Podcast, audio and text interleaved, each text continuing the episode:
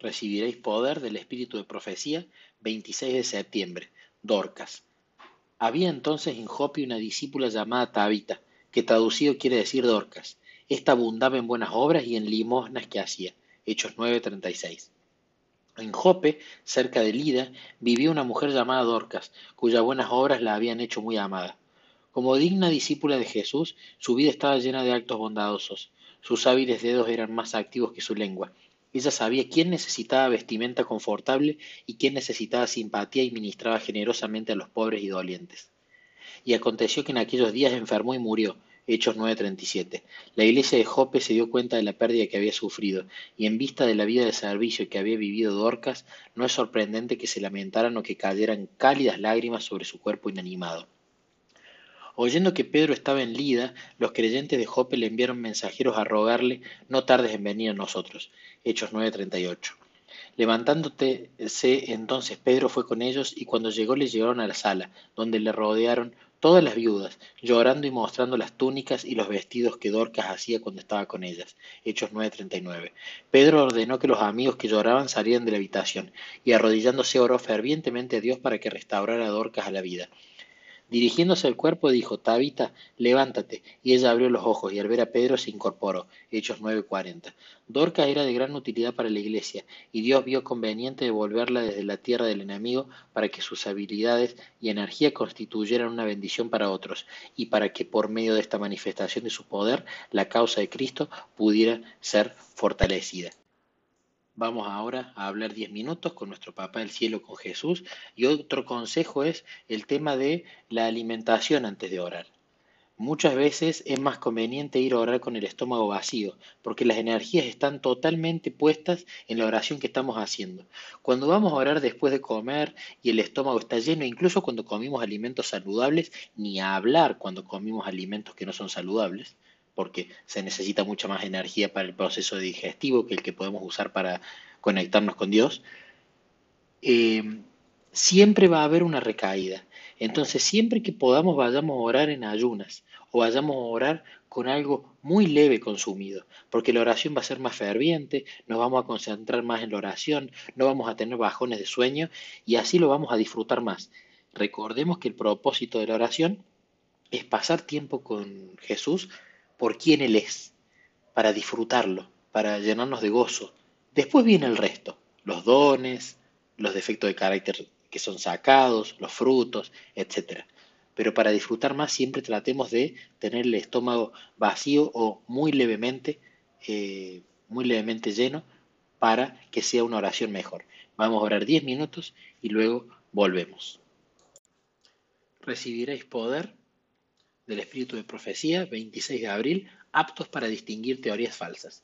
Amados, por la gran solicitud que tenía de escribiros acerca de nuestra común salvación, me ha sido necesario escribiros exhortándoos que contendáis ardientemente por la fe que ha sido una vez dada a los santos. Judas 3. Judas escribe este mensaje con el propósito de alertar a los creyentes acerca de las influencias seductoras de los falsos maestros que tienen la apariencia de piedad, pero que no son líderes confiables. En los días finales se levantarán falsos adoctrinadores que llegarán a ser activos y celosos.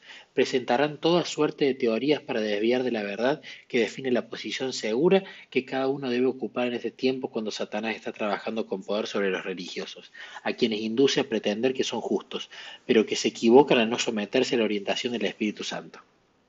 Se mezclarán falsas teorías con cada fase de la experiencia y se abogará con satánico fervor con el propósito de cautivar la mente de cada creyente cuyo conocimiento no está enraizado en los sagrados principios de la palabra de Dios.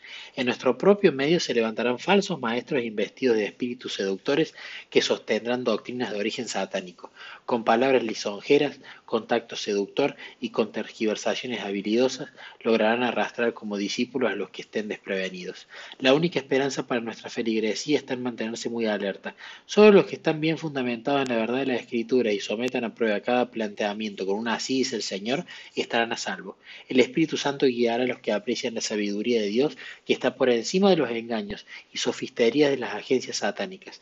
Debe haber mucha oración, no al estilo humano, sino bajo la inspiración del amor a la verdad, tal cual es en Jesús. Las familias que creen en la verdad hablarán palabras de sabiduría y de inteligencia, palabras que recordarán como resultado de haber escudriñado las escrituras. Ahora es el tiempo de prueba y aflicción. Ahora es cuando los integrantes de cada familia de creyentes deben cerrar los labios a las acusaciones contra sus hermanos. Hay que hablar palabras que den coraje y que fortalezcan la fe que obra por amor y purifica todo el ser. Vamos a meditar las escrituras 20 minutos y ya sabemos que cuando oramos y cuando meditamos las escrituras estamos justamente relacionándonos con Jesús. Estamos mejorando esa relación. Y Él nos revela su voluntad a través de todos los medios que hay, la providencia, la naturaleza, las impresiones del Espíritu Santo y, por ejemplo, también a través de la palabra de Dios. De esa manera nos revela cuando Él quiere y como quiere su voluntad. Y hay un principio importante, porque esto va a empezar a pasar cada vez más, como lo dice la hermana White.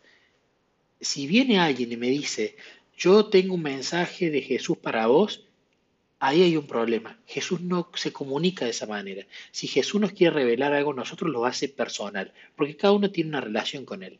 Pero si hay un hermano, por más buen intencionado que parezca, por mejores referencias que tengamos de él, que viene y nos dice, Jesús me dijo algo y te lo quiero decir a vos, porque es un mensaje para vos, no es Jesús. ¿Es el yo de esa persona o es el enemigo que la está eh, confundiendo y la está dirigiendo a hacer eso? Pero esto es un buen principio que sepamos. Jesús nos da mensajes personales a cada uno. Muchas veces nos habla a través de otra persona, sí, pero la persona a través de la cual nos habla no sabe que está haciendo una respuesta una oración. No hay más profetas. No hay más profetas como había antes. Esto lo tenemos que tener en claro. En lo personal me ha pasado, y a través de la meditación de la Biblia y a través de la relación con Jesús, el Espíritu Santo ha impresionado al hablar también con otras personas que tenían un crecimiento espiritual mayor al mío y ellas por supuesto en su momento me han dicho, cuando venga alguien que te diga, tengo un mensaje de Jesús para vos, muchas gracias hermano, le agradezco, pero yo en todo caso voy a hablar con Jesús para que Él confirme. Espero que sea de utilidad, meditemos 20 minutos y luego compartimos en el grupo.